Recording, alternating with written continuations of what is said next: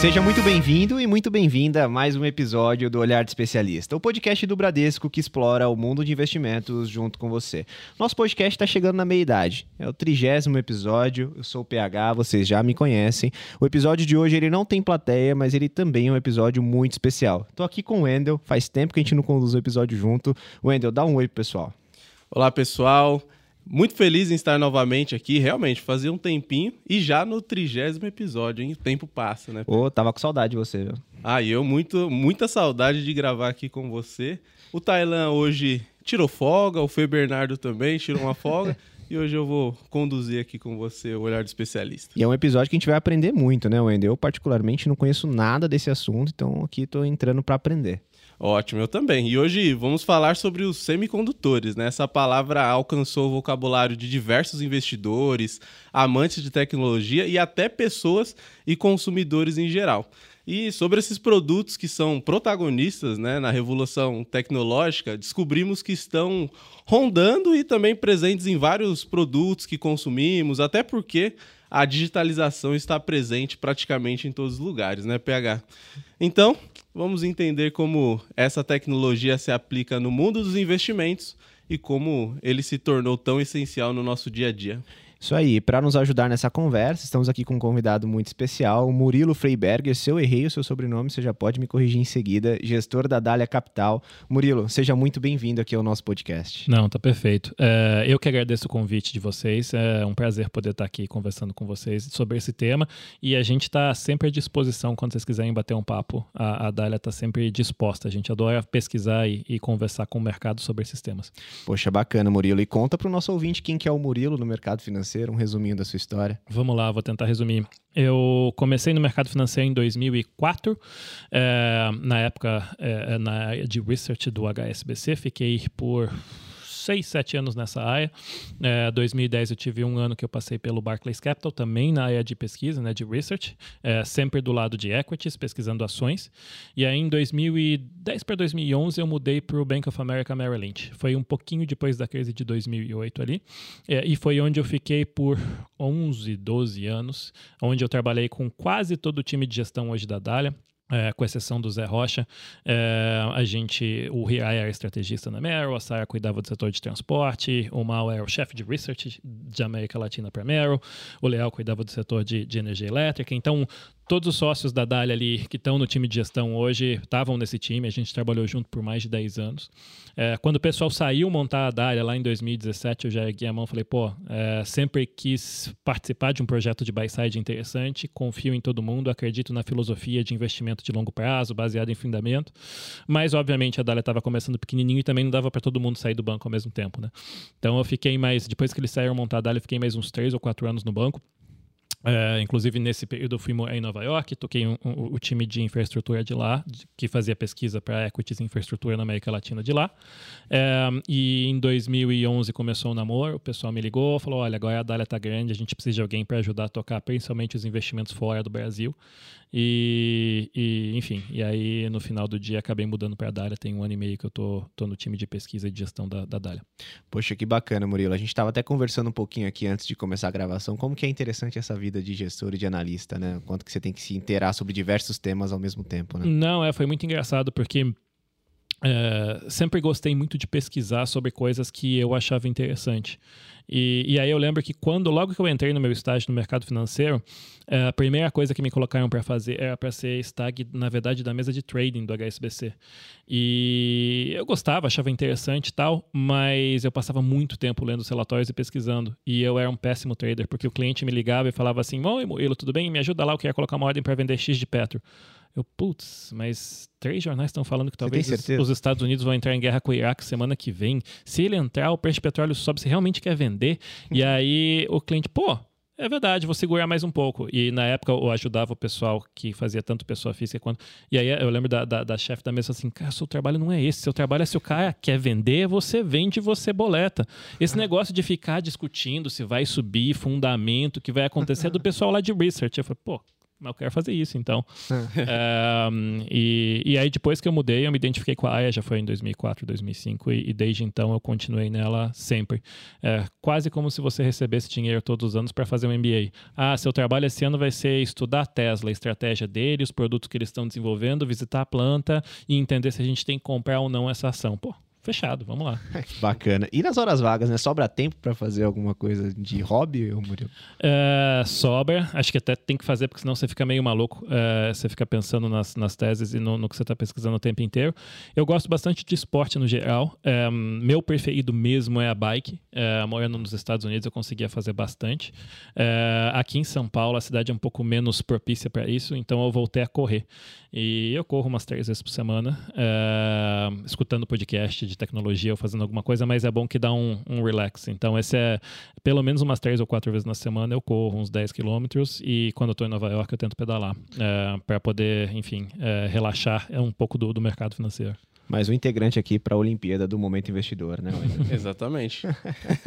Bom, e agora, vindo de fato aqui para a nossa conversa, o Murilo, falar sobre semicondutores, eu vou falar um pouco de quando que eu tive contato com isso. Foi hum. na pandemia, obviamente, quando teve toda essa crise de, poxa, eu preciso comprar um carro, não tem carro disponível, eu tinha que, você tinha que agendar, né, para efetivamente tirar um carro zero. Então você comprava o carro para daqui oito meses, nove meses você receber o carro. E aí ficava curioso, o que está acontecendo? E aí era por conta do semicondutores condutor em específico. Acho que foi nesse período que ele se tornou tão popular, mas qual que é a grande dificuldade efetivamente na produção desse semicondutor e, e por que que isso tudo aconteceu justamente na época da pandemia?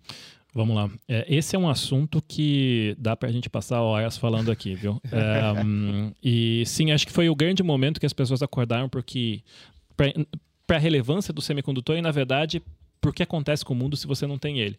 Mas o semicondutor, ele, ele na verdade, ele é bem mais antigo, ele é bem importante para o mundo atual. Né? Assim, é, o semicondutor, como a gente conhece hoje, ele foi inventado finalzinho dos anos 40, comecinho dos anos 50 nos Estados Unidos.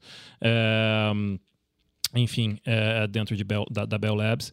É, é para dar mais ou menos uma explicação para as pessoas, o semicondutor ele é como se fosse o cérebro de qualquer é, equipamento eletrônico. Qualquer equipamento eletrônico precisa de um semicondutor. Se ele for um equipamento eletrônico, ele tem que ter um semicondutor.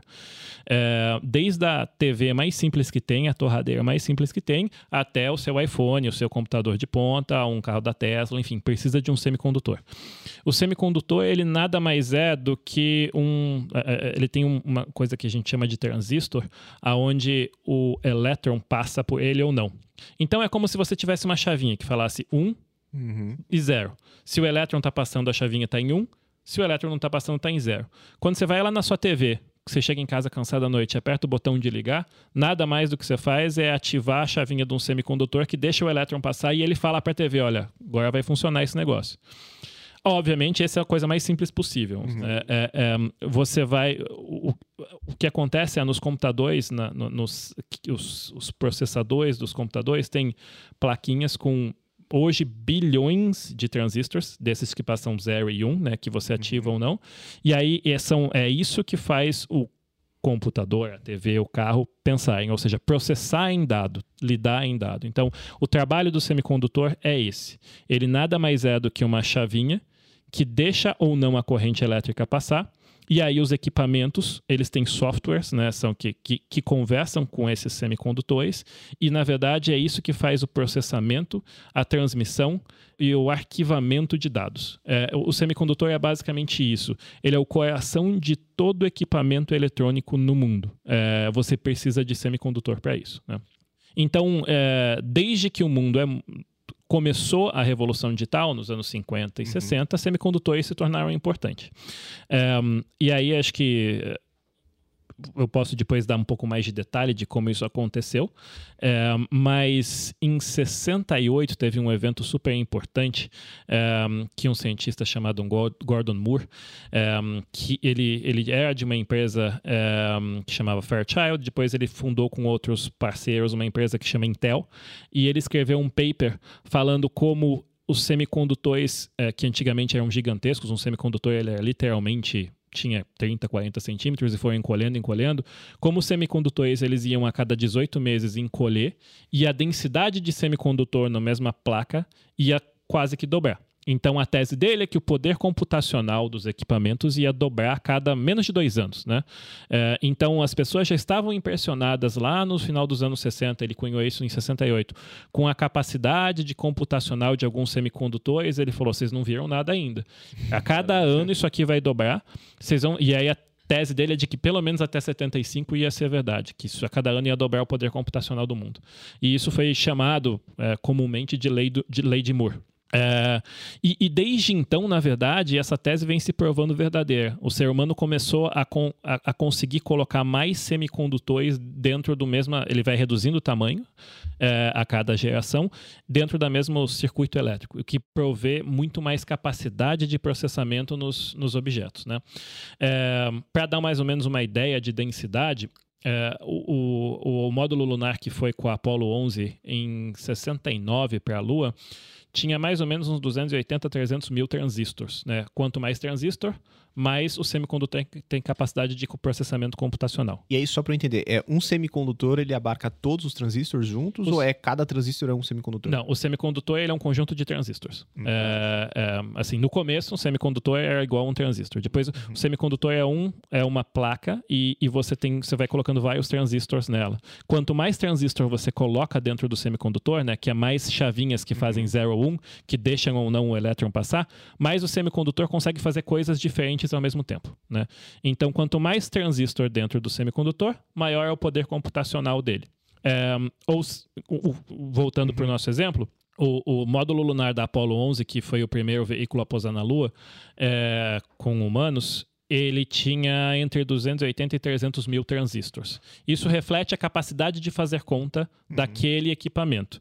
Então, obviamente, analisava desde velocidade, temperatura, pressão, localização no espaço, e aí aqueles transistores, eles, o software né, que tem naquela, naquele computador, ele conversa com os transistores e os transistores fazem as contas né, e, e refletem aquilo. É, refletem é, o poder de processamento daquele equipamento e chegam na conclusão do que é, precisa ser ser feito. É, um iPhone hoje, é, do 14, que é o último, o chip que é o principal dele, que é o A16, ele é mais ou menos um pouquinho menor da, do que a unha de um dedão. E ele tem perto de uns 11, 12 bilhões de transistores. Nossa. Então, o, o, poder de processamento de um iPhone hoje, né, é que você consegue fazer um vídeo de alta definição, gravar, armazenar centenas de gigabytes de coisa, ao mesmo tempo que você navega na internet, todos os aplicativos funcionam simultaneamente, tudo isso na palma da sua mão durante o dia inteiro, sem precisar conectar na energia, você conecta só no final do dia. O poder de processamento do iPhone hoje é 300, 400 mil vezes maior do que foi da Apollo 11 indo para a Lua, assim, para dar uma ideia de como a gente vem evoluindo em capacidade de processamento. Mas, obviamente, cada vez que a gente dá um passo, nessa evolução e coloca mais transistor numa plaquinha eletrônica, né, o, o semicondutor fica mais difícil, é mais difícil de fazer ele. Né? E essa complexidade de fabricação vem aumentando com o tempo e aumentou exponencialmente por conta da lei de Moore, do, do, fato de que a cada dois anos mais ou menos a gente é, hoje não chega a dobrar, mas a gente aumenta pelo menos entre 30% e 40% o poder computacional de um semicondutor. Uhum. É, o primeiro Isso a cada um ano e oito meses. A cada um ano, a 18 meses. É, assim, a cada um ano e meio, dois um anos. Meio. A, gente, a gente aumenta mais ou menos entre 30% e 40% o poder computacional de um semicondutor. Ele não vem dobrando, igual é a lei de Moore, mas ele vem aumentando ainda bem substancialmente. Tem bastante discussão se a lei de Moore está morta ou não, enfim. O que existe a conclusão do ponto de vista técnico é que ela desacelerou, mas é importante lembrar que a lei de Moore não é uma lei física, né? Assim, o que ele escreveu é o poder de computação do mundo, o poder computacional da humanidade vai dobrar a cada dois anos. Isso continua sendo verdade. A diferença é que não vem só o número de transistores dentro do semicondutor. Tem outras arquiteturas que estão sendo feitas dentro do semicondutor é, que estão permitindo o poder computacional dele praticamente dobrar a cada dois anos. É, então, no final do dia, como foi criada a lei de Moore, ela desacelerou. O transistor, tá, o, o número de, a densidade de transistor dentro do semicondutor está aumentando 30, 40% a cada geração agora. Antes dobrava. É, mas o poder computacional deles ainda continua crescendo e, na verdade, ele está crescendo até um pouco mais do que dobrando a cada dois anos. O que é muito maluco se você pensar que eh, nos próximos dois anos a gente vai produzir mais poder computacional no mundo do que produziu em toda a história. É muito louco isso, né? Assim, é muito, é muito poderoso. É assustador, isso. eu diria. É assustador. Tá? Eu estava vendo uma estatística, fazendo uma, uma conta de quantos dados você consegue gerar com o iPhone. Né? O seu iPhone gera uma porção de dados. Você tira foto, grava tal.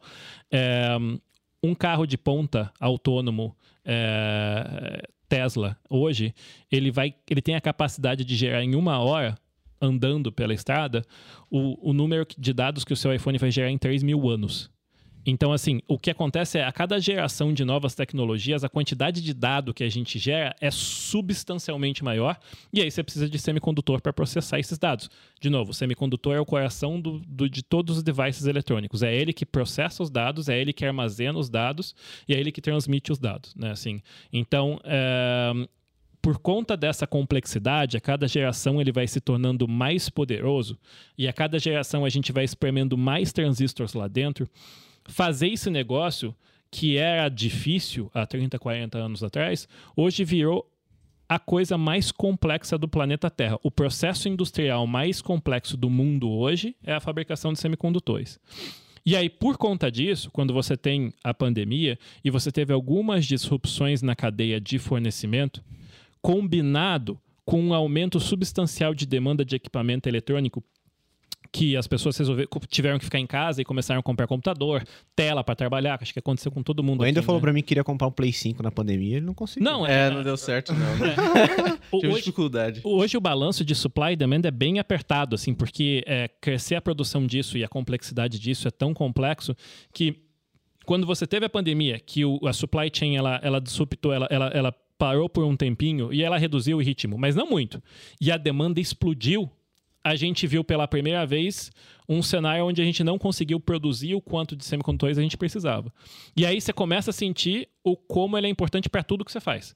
Por Play 5, para a TV, por computador, para o carro, para absolutamente tudo. Máquina de lavar, para geladeira. A diferença é que os semicondutores... E aí, assim, os semicondutores a gente pode dividir entre os cutting edges, que são os mais modernos, tipo o chip do iPhone, os MacBooks mais novos. é, a- E aí você tem uns trailing edges, que são os mais antigos.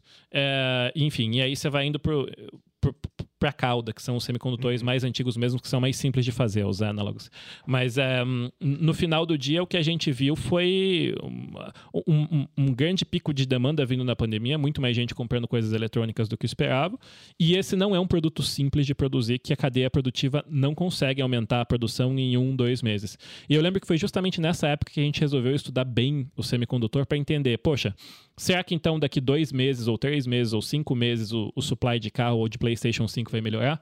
E a conclusão é não. É muito difícil fazer semicondutor de ponta hoje em dia. Demora muito tempo. É, e é por isso que ficou, a gente ficou aí dois anos. Até hoje a gente tem alguns problemas de, de alguns equipamentos por conta de falta de semicondutor. É, Para dar uma ideia de como é difícil fazer esse negócio, colocar as 15 bilhões de transistores, que são chavinhas passando elétrons dentro de um chip do tamanho do seu dedão, é, a distância hoje do semicondutor mais avançado que existe é, é, começou a ser impresso esse ano, chama de 3 nanômetros, ou seja, a distância de um transistor é de para o outro é de 3 nanômetros. O nosso cabelo cresce 2 nanômetros por segundo. Então, em 2 segundos, o seu cabelo cresceu mais do que a distância de um transistor para o outro no semicondutor que as máquinas têm que imprimir tem uma máquina no mundo que é feita por uma empresa holandesa que chama ASML, que faz a litografia disso, que é como se- é vulgarmente falada a impressão do semicondutor. Você pega uma, um- um- uma placa de silício e imprime ele né, com laser. É, essa empresa ASML, que é holandesa, faz uma máquina. Essa máquina ela precisa de quatro Boeing 747 para ser transportada. Demora 18 meses para ser montada. E aí tem uma empresa no mundo que chama TSML que consegue operar essa máquina bem e fica em Taiwan.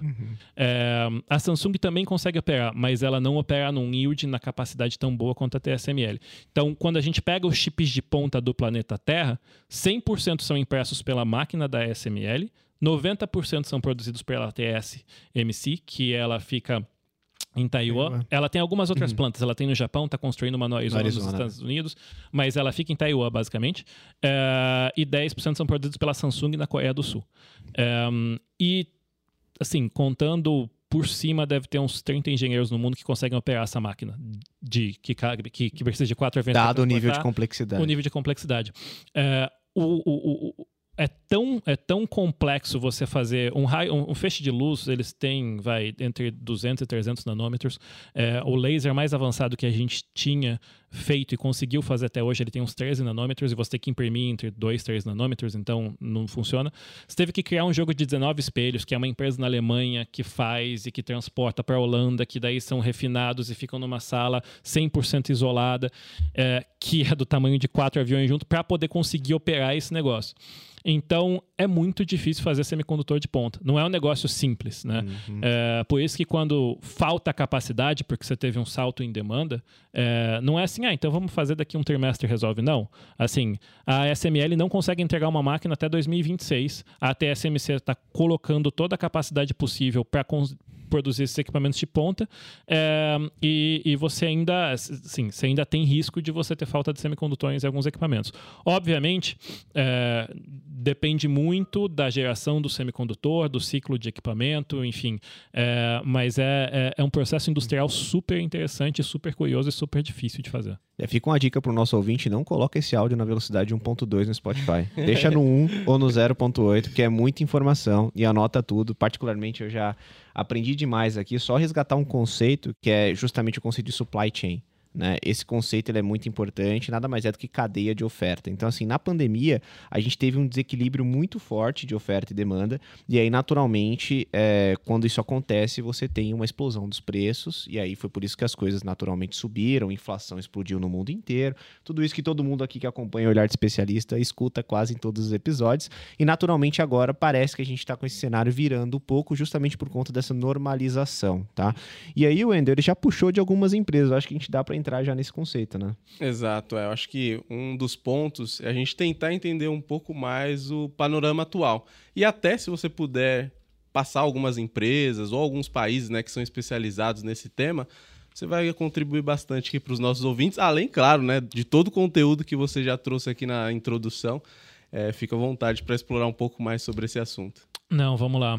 É, vou tentar, acho que hum, são dois pontos diferentes, né? Primeiro falar da importância é, geográfica e depois a gente vai para os principais ótimo, players, né? Não, é, do ponto de vista geográfico, é, o, o, a cadeia de semicondutor hoje ela, ela é dividida da seguinte maneira: né? o grande consumidor do mundo é a China, ela consome mais ou menos uns 35% dos semicondutores do mundo, é, mas é, Estados Unidos é quase 20%, a Europa tem bastante. O mundo inteiro precisa de semicondutor.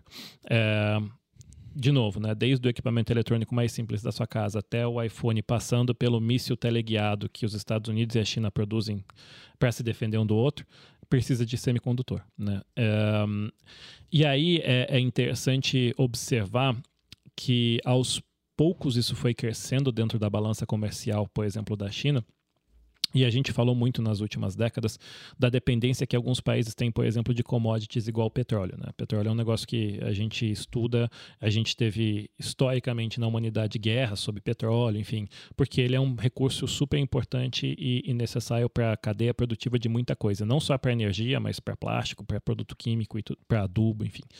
É, e pela primeira vez em 2020, petróleo não foi o maior item de importação da China. Ele sempre foi o maior item de importação da China, porque a China não consegue, não tem reserva de petróleo. Né? É, foi por muitos anos também um maior item de importação dos Estados Unidos, até que os Estados Unidos, além de explorar o Golfo do México, que ele já fazia ali 8, 10 milhões de barris de petróleo, ele descobriu o, shale, o gas. shale gas, né, que é o petróleo de xisto. É, e hoje os Estados Unidos produzem 20 milhões de barris de petróleo por dia, que é basicamente um pouquinho mais do que ele consome. Então ele é exportador de energia. Mas o que mudou bastante é até a atitude dele globalmente com relação aos outros países. Mas o, o, o fato é, petróleo é o grande item de importação de país grande. E foi por décadas e décadas o maior item de importação de, da China, até que em 2020 semicondutor passou isso, passou petróleo. Em 2022, a China importou mais ou menos 385 bilhões de dólares em semicondutores e uns 220 bilhões de dólares em petróleos derivados. Então, petróleo é o segundo item de importação da China, semicondutor é o mais importante. É, isso mostra para a gente como o semicondutor ele é, ele é como se fosse o petróleo do século XXI. Ele é a commodity mais importante para o mundo eletrônico e digital, que é o que a gente tem hoje. É, e aí, isso do lado de demanda.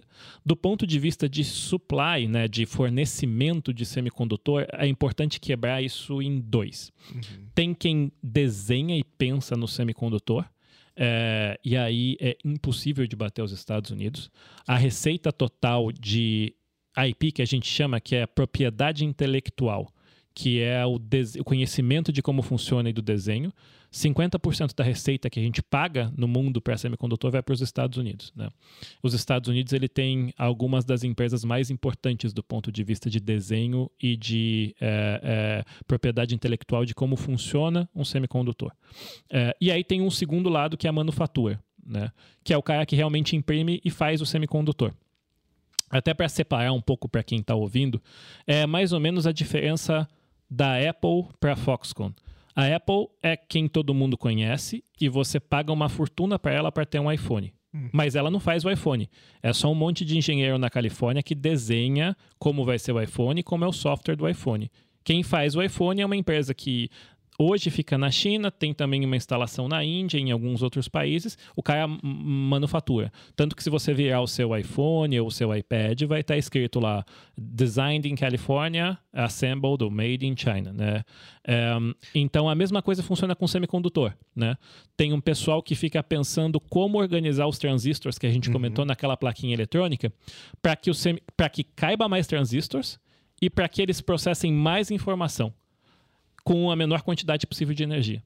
É, e aí tem um pessoal que consegue pegar aquele desenho e imprimir, numa, fazer a manufatura do semicondutor. Né? É, e aí, de novo, né, do lado de design e intellectual property, os Estados Unidos têm 50% da receita do mundo. É, do lado de manufatura, tem dois, três grandes potências no mundo. Taiwan tem 21% da receita de manufatura. Coreia do Sul tem 20% da receita de manufatura. E aí a gente está falando de TSMC em Taiwan e Samsung em Coreia do Sul. E aí o Japão tem mais ou menos uns 12% da receita de manufatura de semicondutor. Ele tem algumas empresas de memória, a TSMC e a Samsung também tem plantas no, no Japão. Um, então, no final do dia, se você somar Japão, Coreia do Sul e Taiwan, né, aqueles países ali do, da, da Ásia, tem 55% com 60% da manufatura de semicondutor do planeta, que é a impressão mesmo física do semicondutor.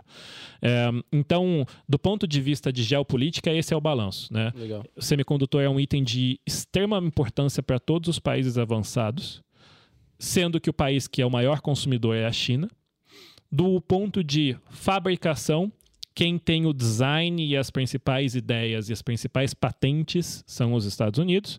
Quem imprime e faz o produto final, principalmente, são os países asiáticos, Taiwan, Coreia do Sul e Japão, nessa ordem.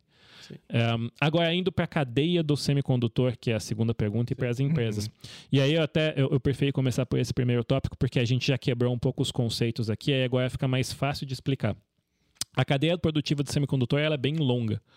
Ela começa com o pessoal que tem a ideia de desenho inicial. Assim, tentando simplificar ao máximo possível, para que o software, o Windows que está no seu computador, ou o iOS que está no seu iPhone, ou o sistema operacional da Samsung que está na sua TV, para que aquele software a, a, mostre para você e faça o que você quer fazer, ele usa o eh, semicondutor para processar a informação. A maneira com que o software é escrito e a maneira com que ele conversa com o semicondutor para o semicondutor fa fazer as contas para ele, a gente chama de instruction sets, o set de instrução. Tem empresas que bolam isso, justamente como você faz um semicondutor processar o software para que ele seja o mais rápido processamento, a maneira mais eficiente possível. Tem uma empresa na Inglaterra que chama ARM, tem a Intel que tem, que é, que tem bastante desse, desse que chama x86, a tecnologia que eles desenvolveram, e a AMD também usa essa tecnologia. É, e tem outras empresas que usam outros, mas assim, tem esse primeiro layer, que é o, o primeiro desenho de como o semicondutor vai pensar, digamos assim. Tá? Além disso, tem empresas de software que elas são usadas da seguinte maneira: como que você vai desenhar um semicondutor e aí é um software que vai fazer a, como se fosse uma simulação de como os elétrons daquele semicondutor vão se comportar. Uhum. Tem empresas, tem uma empresa que chama Synopsys, tem uma empresa que chama Cadence, que são famosas por ser muito boas em desenhar softwares, que você consegue desenhar o semicondutor e aquele software simula como o semicondutor vai se comportar, como os elétrons vão se comportar. Antigamente você fazia o quê? Nos anos 70, tinha uma ideia de um semicondutor, ah, eu acho que se eu arranjar ele desse jeito, ele vai ser melhor. Aí você fabricava. Aí você testava. Aí você fala assim, putz, não deu certo volta. Então, hoje em dia, um software faz tudo isso para você. Né? É, então, tem a propriedade intelectual de como funciona o desenho inicial da conversa do semicondutor com o software, tem a propriedade intelectual dos softwares que desenham o semicondutor. Tudo isso é, é, vai ou é americano ou é dominado pelo Ocidente. É, e aí você tem as empresas que são as fabless, que a gente chama, que é o pessoal que desenha o semicondutor mesmo. E aí aqui tem uma empresa que ultimamente o pessoal deve ter, quem olha para o mercado financeiro com bastante atenção uhum. e lê as notícias deve ter escutado muito o nome de uma empresa que chama Nvidia. Sim. Ela é, ela tá nessa tá nesse ponto, vai no terceiro degrau. Uhum. Ela é uma fabless designer. Ela usa esses softwares e ela usa esses instruction sets que a gente falou, sets de instrução desses suppliers, para desenhar os semicondutores. Essa empresa surgiu nos anos final dos anos 80, começo dos anos 90 é, e o foco dela inicial era plaquinha de, de vídeo para você rodar jogo no seu computador. E aí em 2006 eles tiveram, eles tiveram uma sacada que um cliente contou para eles que eles estavam usando as placas de vídeo que eram muito boas para fazer o processamento de dados de pesquisa em Stanford de um agente biológico. E aí eles falaram, pô, talvez o que a gente conseguiu fazer aqui de processamento muito rápido tenha outros usos. E aí, em 2006, eles começaram uma aplicação. A gente pode falar da NVIDIA mais separadamente, mas há 30 anos eles desenvolvem o que a gente chama de GPU, que é Graphic Processing Unit, que é o nome chique de placa de vídeo. e, e aí a placa de vídeo, diferentemente do CPU, que é o Computing Processing Unit do seu computador, ela ela processa uma coisa só de maneira paralela, então ela é muito mais rápido para fazer um processamento específico. É, enquanto o CPU do seu computador consegue rodar vários softwares ao mesmo tempo e fazer muita coisa ao mesmo tempo, a plaquinha da NVIDIA faz uma coisa só, mas ela faz muito rápido. É, então ele sacou que para simulação aquela placa ia ser muito boa e que talvez não só para joguinhos, mas tivessem outras aplicações. E ele já em 2006 começou a desenvolver uma área da Nvidia para pesquisa e processamento de dados, que depois lá em 2013 e 2014 ele falou isso aqui vai ser muito bom para inteligência artificial, porque é, a gente vai ter que fazer muitas interações e isso aqui vai funcionar bem. Então, os GPUs da NVIDIA, que são usados para joguinhos, vão ser excelentes no futuro de processamento de dado. É, muita gente criticou, enfim, não tinha uma certeza de que isso ia ser relevante, mas o fato é que ele, há 30 anos, é líder no desenvolvimento desse tipo de chip, que é GPU, é, que é Graphic Processing Unit, mas que, mais importante, ele faz processamento paralelo, ele consegue processar uma coisa muito rápido. É, para aplicações específicas. Ele não é um, um, um, um semicondutor que faz tudo. É, e essa empresa, com o advento recente desses desses modelos de inteligência artificial que a gente vem vendo, essa empresa é, by far, no mundo, a melhor fornecedora para semicondutor para isso. É, no trimestre passado, quando eles anunciaram o resultado, eles não só surpreenderam para cima, como eles anunciaram que no próximo trimestre a receita deles devia crescer uns 40%, 50%. A gente não está falando de crescer para daqui cinco anos, a gente está falando Estão... nos é. próximos três meses.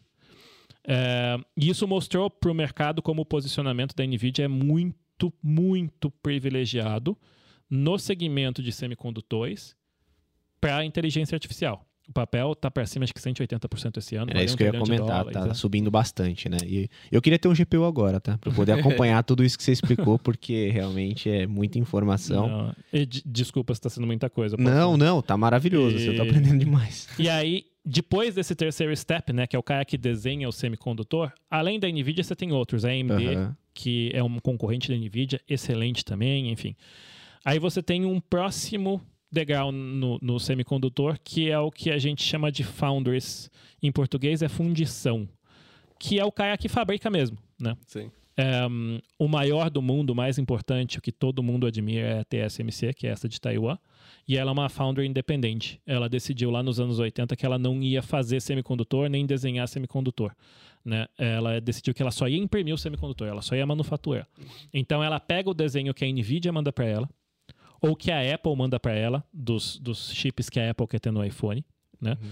Ou que a AMD manda para ela, nos chips que eles vão produzir para data center, e ela imprime e fala: ó, tá aqui o seu chip. Ela imprime isso com um yield sensacional e os chips mais avançados do mundo. Então a TSMC é o cara que imprime o chip, é o cara que fabrica o chip. É muito maluco porque na época ninguém entendeu muito o conceito de ser um cara que só fabrica o semicondutor, é, mas foi uma ideia brilhante, porque antigamente todo mundo fazia a mesma coisa. A Intel, por exemplo, é um modelo que a gente chama de IDM, ela faz tudo. Ela faz o, o set de instrução, ela desenha o semicondutor, igual a NVIDIA desenha o dela, e ela imprime o semicondutor. O grande problema é que é o seguinte: é, como os outros caras que desenham semicondutores têm medo da Intel, por exemplo, roubar o desenho deles, não roubar, mas olhar o desenho deles, eles acabam utilizando as outras fundições que são independentes, igual a TSMC, para imprimir. A NVIDIA não manda a Intel imprimir o dela, ela manda para a TSMC. Sim. E aí a Intel acabou perdendo bastante market share de, de, fundição e hoje ela é uma fundição ou uma fabricante de semicondutores que, depois de ter sido líder por décadas e décadas, ela é relativamente pequena. Ela acho que imprime 10 ou 12% dos semicondutores do mundo. É pouco para o que a Intel representa do ponto de vista de história. Mas aí tem um risco importante aqui, né? Até pensando nesse, nesse tipo de, de análise, alguns riscos envolvendo é, a produção e fabricação de semicondutores em geral, que é essa concentração, né? Então, a partir do momento que você concentra, isso vira praticamente um monopólio, pelo que você falou, né? É, é não foi bolado dessa maneira, mas acabou virando. É, porque é tão difícil fazer, né? É tão complexo do ponto de vista de engenharia, que é aquilo sim. que a gente comentou sim. no comecinho, uhum.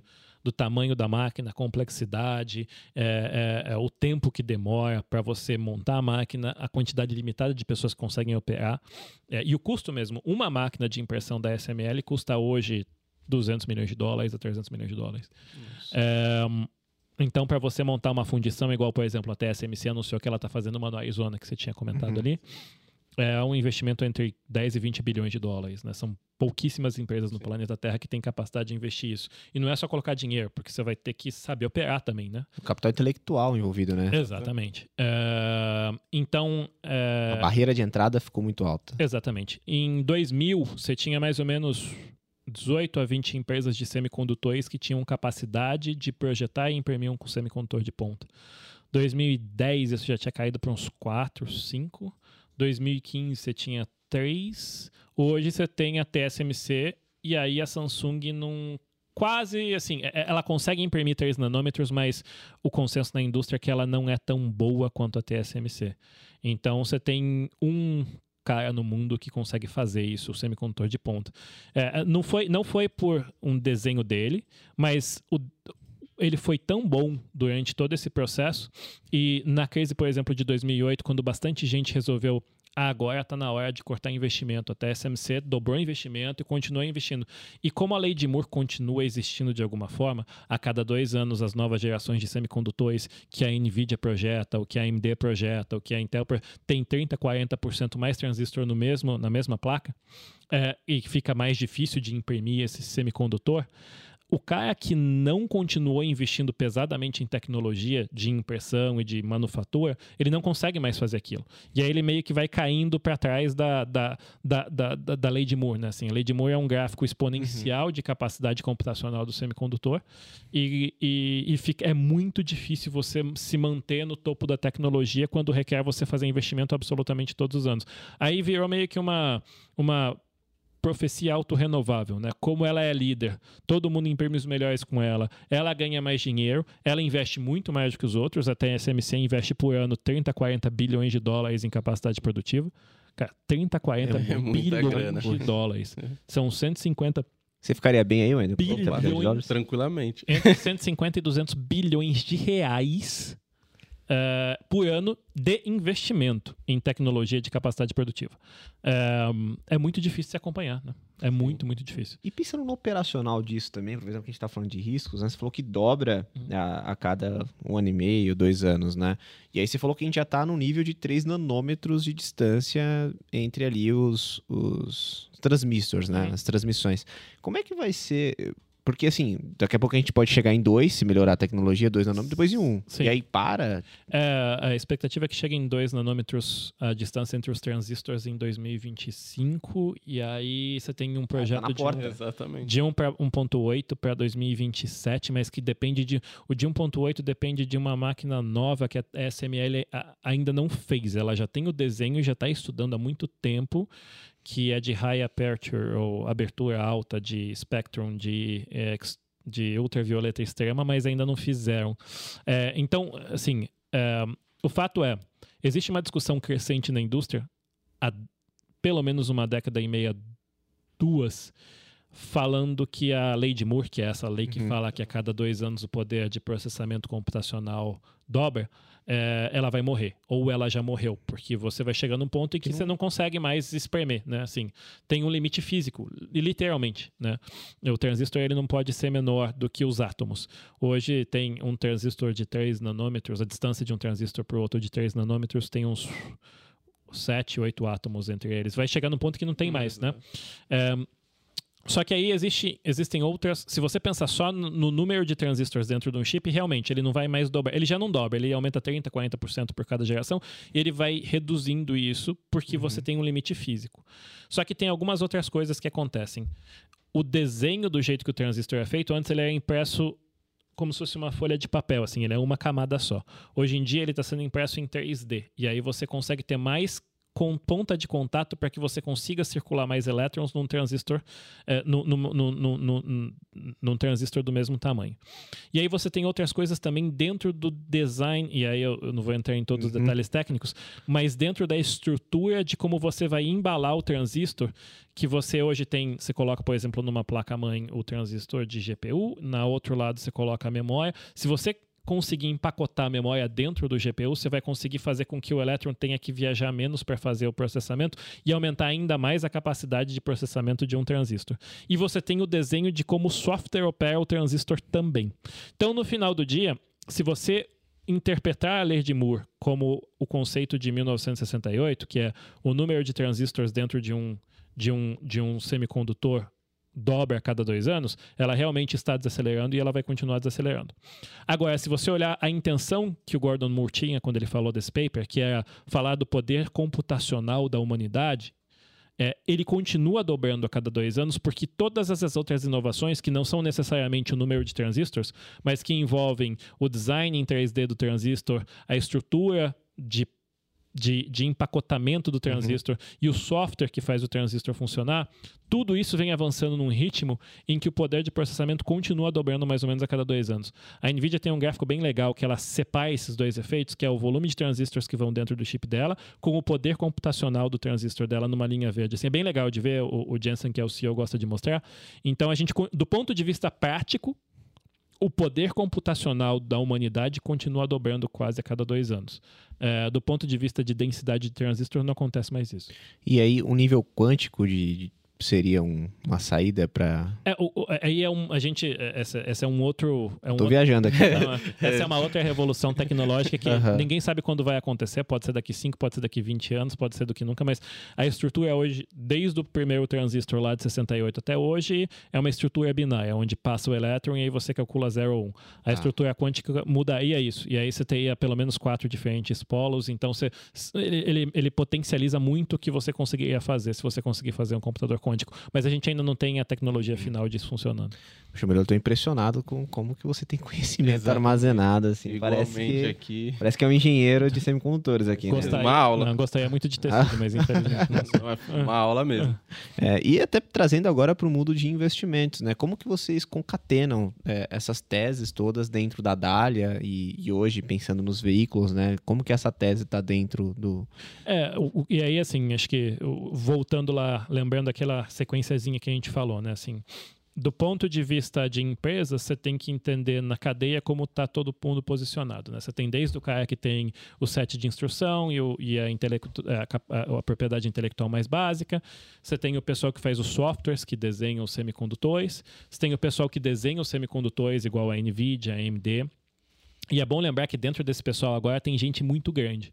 A, a Apple é uma das maiores, se não a maior designer hoje de semicondutor do mundo. É, É, é, e aí você pode. Você tem outras empresas que a Amazon está desenhando o próprio semicondutor para a AWS, que é a cloud deles. O Google está desenhando um semicondutor específico, já desenha desde 2018 um semicondutor específico para processamento de vídeo. É, porque o Google é o dono do YouTube. O YouTube uhum. é a maior livraria de vídeo do mundo. Então ele resolveu que ele tinha, que ele conseguia fazer um semicondutor que faz o processamento só de vídeo. É, então você tem dentro dos fabless esse pessoal, né? O Nvidia, AMD, Amazon, Google. E aí você tem as fundições, que são o pessoal que imprime mesmo. E aí você tem o final, que faz packing, faz o teste, faz o empacotamento, o teste e o final dos semicondutores. Uhum. E você tem, além desses desse pessoal em todas as cadeias, você tem o que a gente chama de modelo integrado, que é a Intel, por exemplo, que ela faz tudo nisso. Né? O que a gente tenta fazer na Dália, assim, primeiro é muito difícil de projetar o futuro, né? Isso é a primeira coisa que é, é, é difícil de você projetar o fluxo de caixa de empresas que você já que você conhece por 10, 15 anos em setores que são estáveis, energia elétrica, infraestrutura. Quando você fala de um setor de tecnologia que requer um conhecimento técnico altíssimo e que pode mudar muito a cada dois, três anos, é ainda mais complexo de você fazer.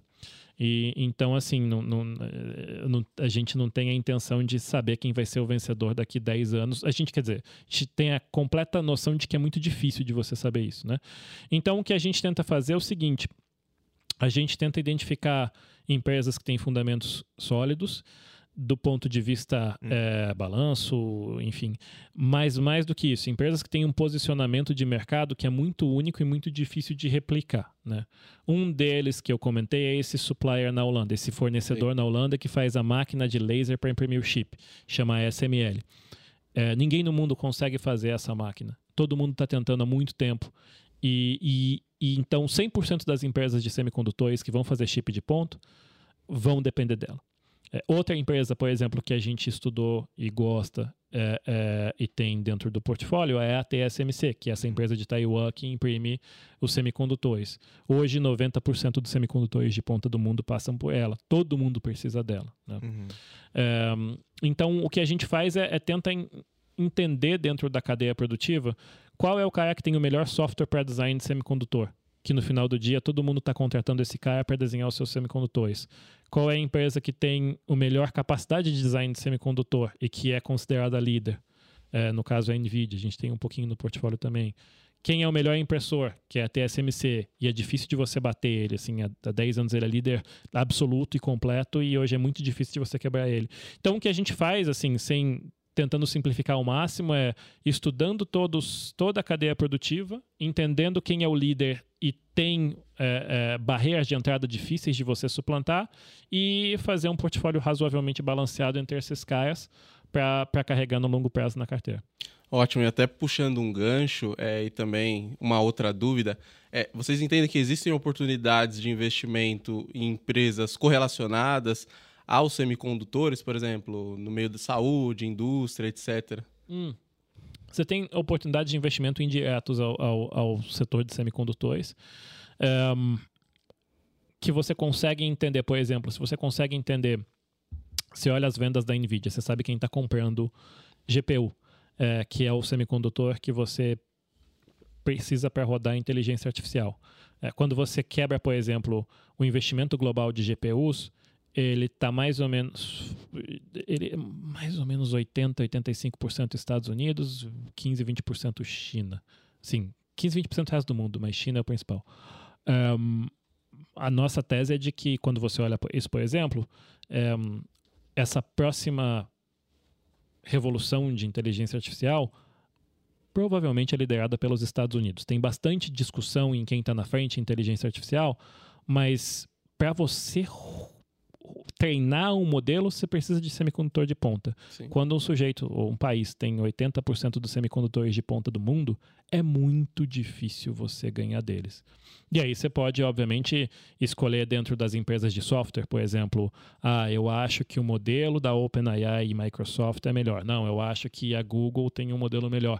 Mas eu acho muito difícil, por exemplo, olhando para o setor de software, que não tem nada a ver com semicondutor, mas que usa o semicondutor, é, dizer que não vai ser os Estados Unidos o líder das tecnologias de inteligência artificial nos próximos 5, 10 anos, pela capacidade instalada de processamento que eles têm. É, era uma outra dúvida que eu tinha que eu ia te perguntar, né, da tendência, né, uhum. de como vocês veem daqui para frente, quem dominaria ali o mercado.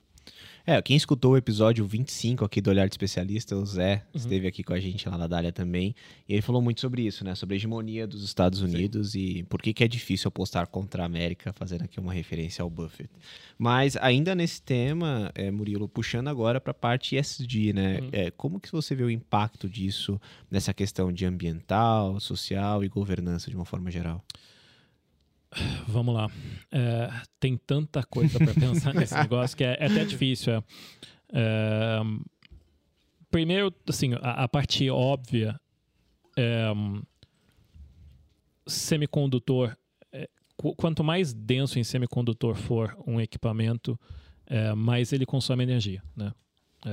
e, enfim, isso não tem muito para onde correr. Até algum, até umas 10, 15 anos atrás, o grande, a grande competição era quem tinha o semicondutor mais poderoso do ponto de vista da capacidade de processamento. Isso mudou bem com a revolução dos smartphones por conta da Apple. Um, você deixou de. Assim, hoje em dia é muito maluco isso, mas a gente, há 15 anos atrás, você, você ligava o seu computador para entrar na internet. Hoje, mais de 90% do fluxo de dados da internet do mundo é feita pelo celular, não pelo computador.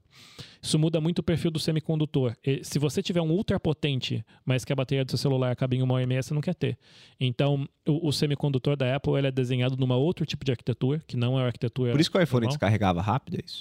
Na verdade, o iPhone ele já foi pensado nisso, mas ele, é, é, com o tempo, vem melhorando essa arquitetura. Uhum. O, o, computa o, o, o, CPU do seu computador, o chip que faz o processamento dele, ele é baseado numa arquitetura que chama x86, que foi desenvolvida pela Intel, que o foco era 100%. Eu vou ser o mais rápido. E tinha uma competição de ser o mais rápido.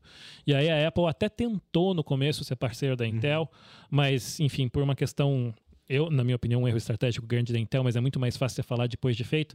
A Intel decidiu que não ia ser parceiro da Apple por pricing e tudo mais. A Apple resolveu usar um outro, uma outra empresa que chama ARM para desenhar a arquitetura do chip dela.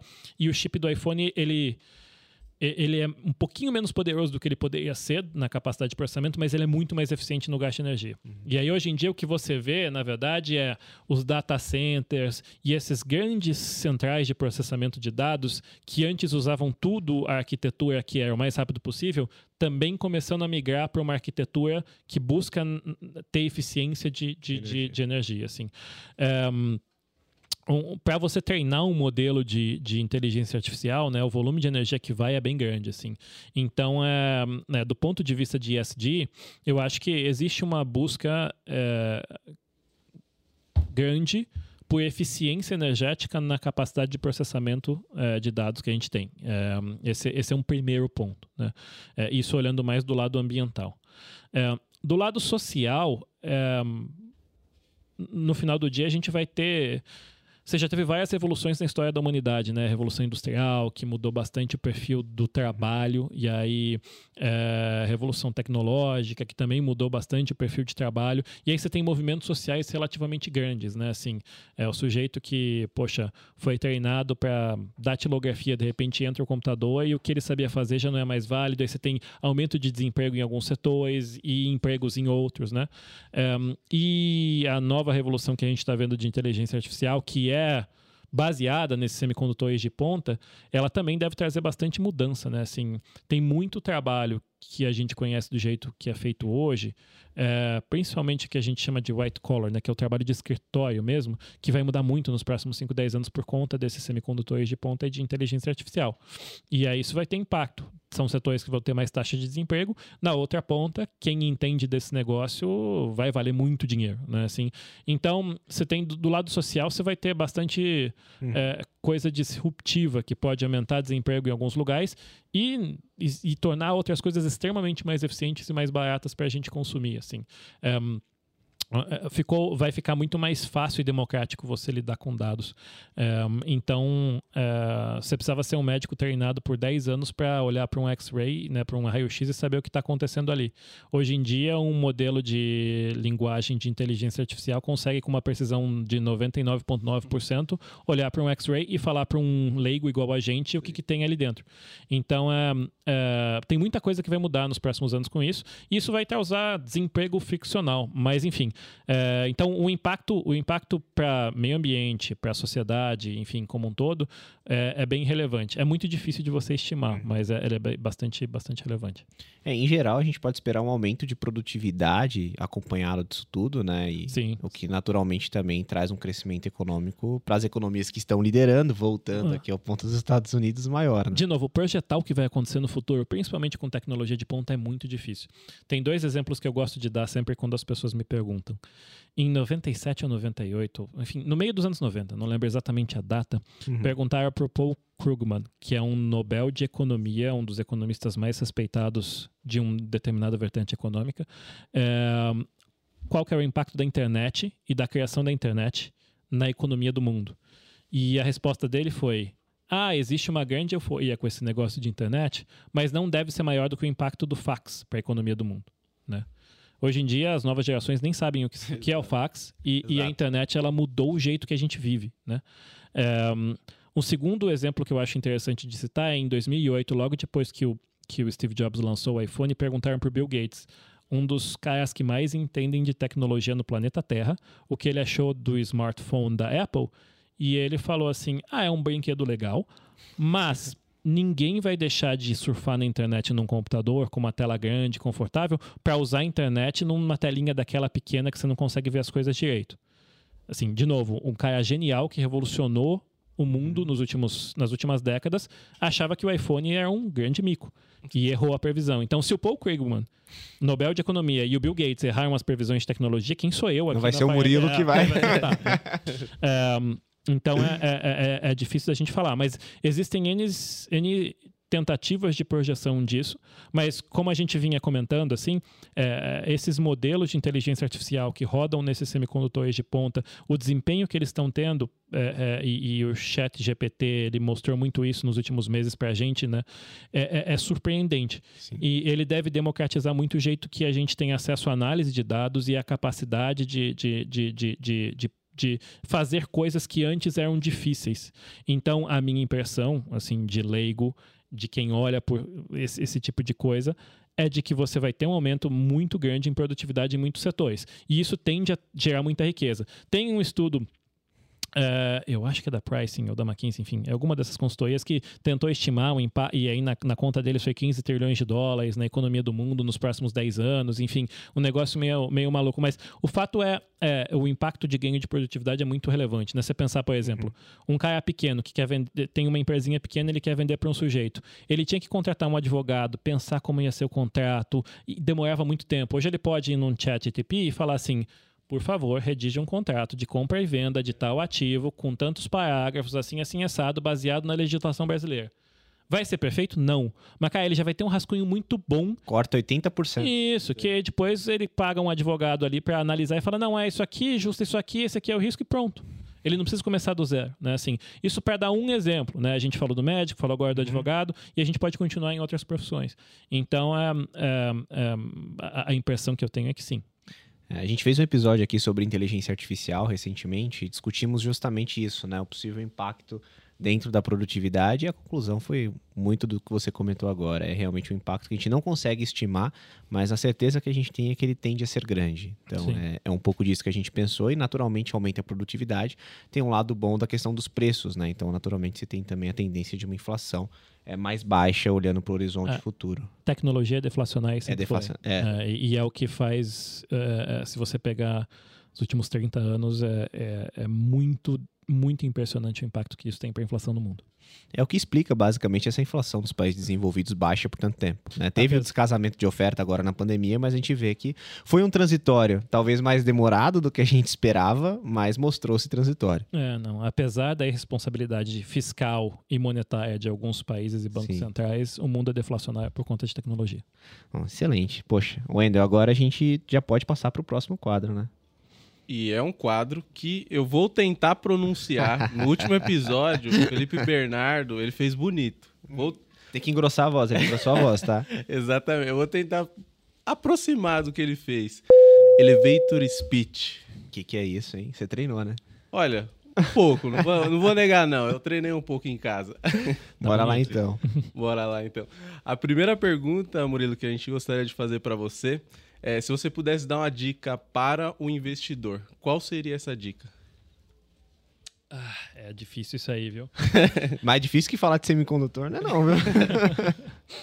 é, uma dica para você pensar nos seus investimentos de longo prazo, tá? É, eu vou tentar ser o mais resumido possível mas é, a gente às vezes fica muito preso à inflação à, do trimestre, à taxa de juros, ao PIB, a como foi a bolsa nos últimos seis meses, 12 meses, enfim, e esquece um pouco da, do big picture. É, as coisas grandes, o big picture, né? Assim, uhum. os grandes temas importam. É, então, quando for alocar seus investimentos a longo prazo, dá uma olhadinha na demografia do país, dá uma olhadinha no histórico do país, dá uma olhadinha no que aconteceu nos últimos 100 anos lá, nas instituições.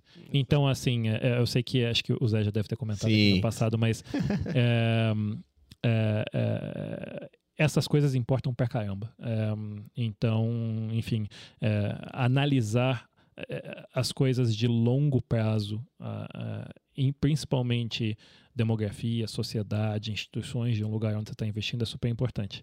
É, não é porque você nasceu no Brasil ou em qualquer outro país que você não pode mandar o seu dinheiro. Você pode morar aqui, mas seu dinheiro pode morar nos Estados Unidos. Então, é, é, é a nossa, nossa, acho que a minha primeira recomendação para o investidor é não tenha o viés de porque você nasceu no Brasil alocar 100% do seu investimento no Brasil. Olha o big picture e, e tenta procurar é, o que você julga mais é, seguro para os seus investimentos no longo prazo. E aproveitando aqui, fazendo um merchan não programado, a gente tem aqui o Bradesco US. Então, se você ficou curioso e deseja efetivamente colocar parte do seu capital é, nos Estados Unidos, por exemplo, procure o nosso especialista de investimentos que ele consegue te direcionar a fazer essa mudança. Tá? Exatamente. Tá? E uma segunda questão, essa daqui eu mudei no roteiro, então é uma surpresa para você, Murilo. É, você analisa tecnologia e empresas internacionais há bastante tempo. Então, nesse, em todo esse contexto, né, qual foi o, o avanço é, tecnológico que mais te surpreendeu? Vixe, essa daí eu não estava esperando, não. é... eu, eu, posso te falar que, assim, é, tem tanta coisa que é difícil de responder uma coisa específica. Uhum. Mas eu posso te contar de, uma, de um momento que eu, que eu que deu um clique, assim. Eu sempre gostei de tecnologia e olhava para tecnologia como um usuário, obviamente. E aí eu lembro que eu tinha acabado de comprar um telefone da época, era na, acho que era um da Sony, que eu achava super bacana, tinha uma câmera legal tal.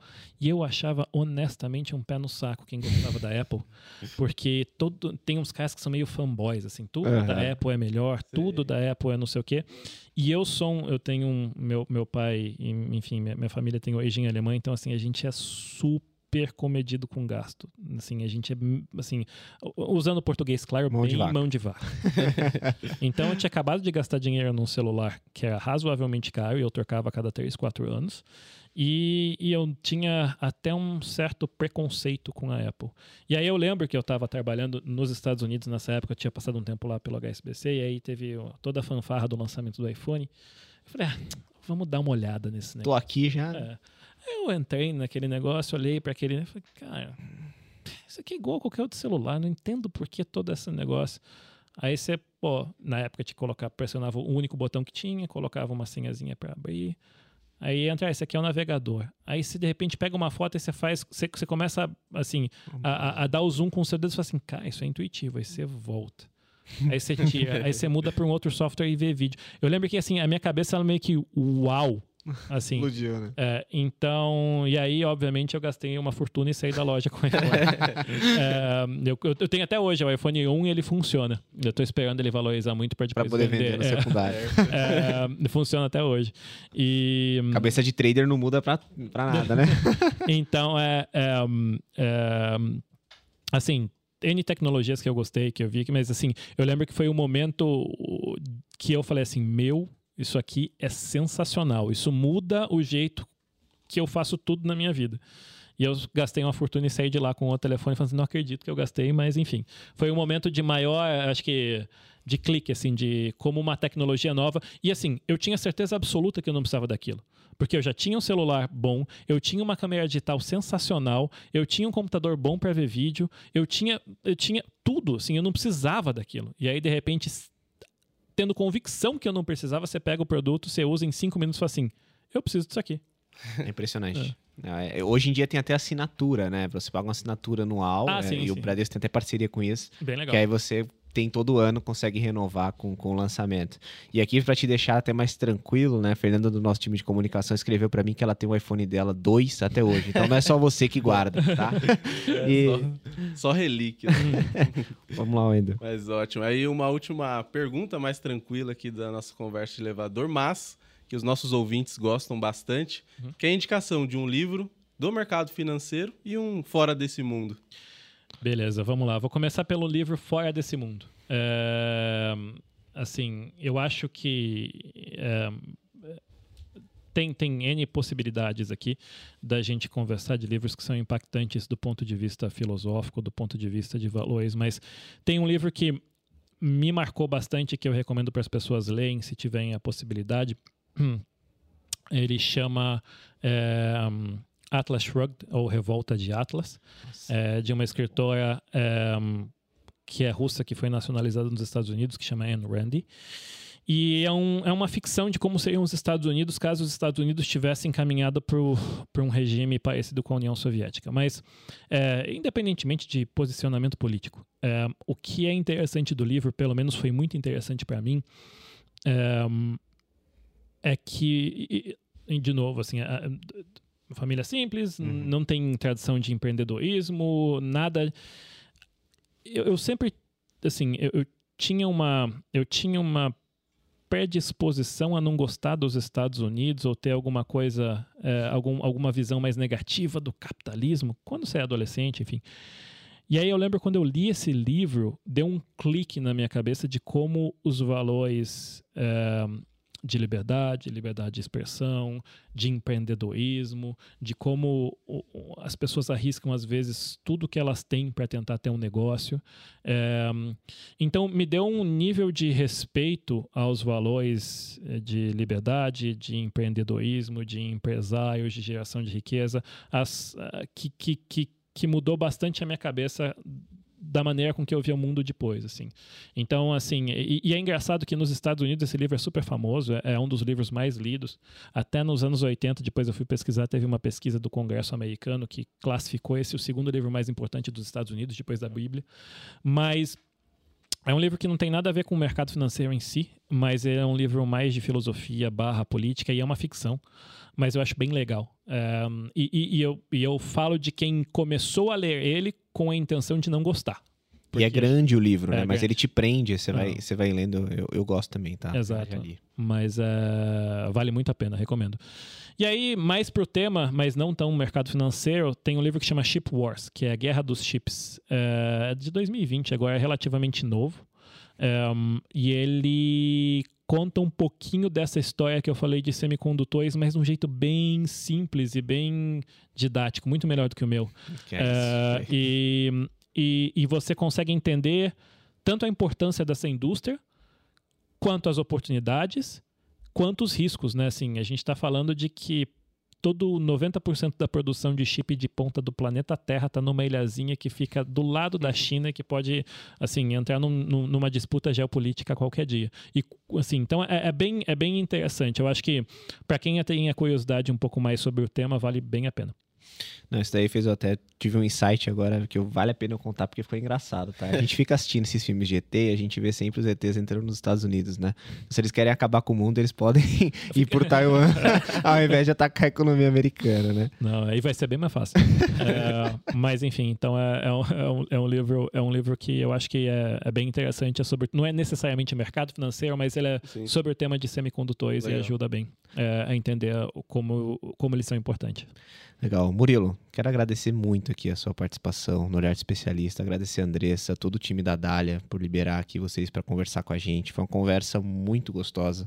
Particularmente aqui eu, eu era voou. Eu não vi o tempo passar Pra mim e também. eu fiquei focado extremamente em todo o papo, assim, você foi super didático, foi, foi sensacional. O nível de conhecimento que você tem é, é absurdo, tá? Parabéns. Imagina, eu. Primeiro, eu que agradeço o convite, é um prazer estar aqui com vocês. Portas abertas quando vocês quiserem, a gente volta sempre que, que, que, que foi interessante para vocês.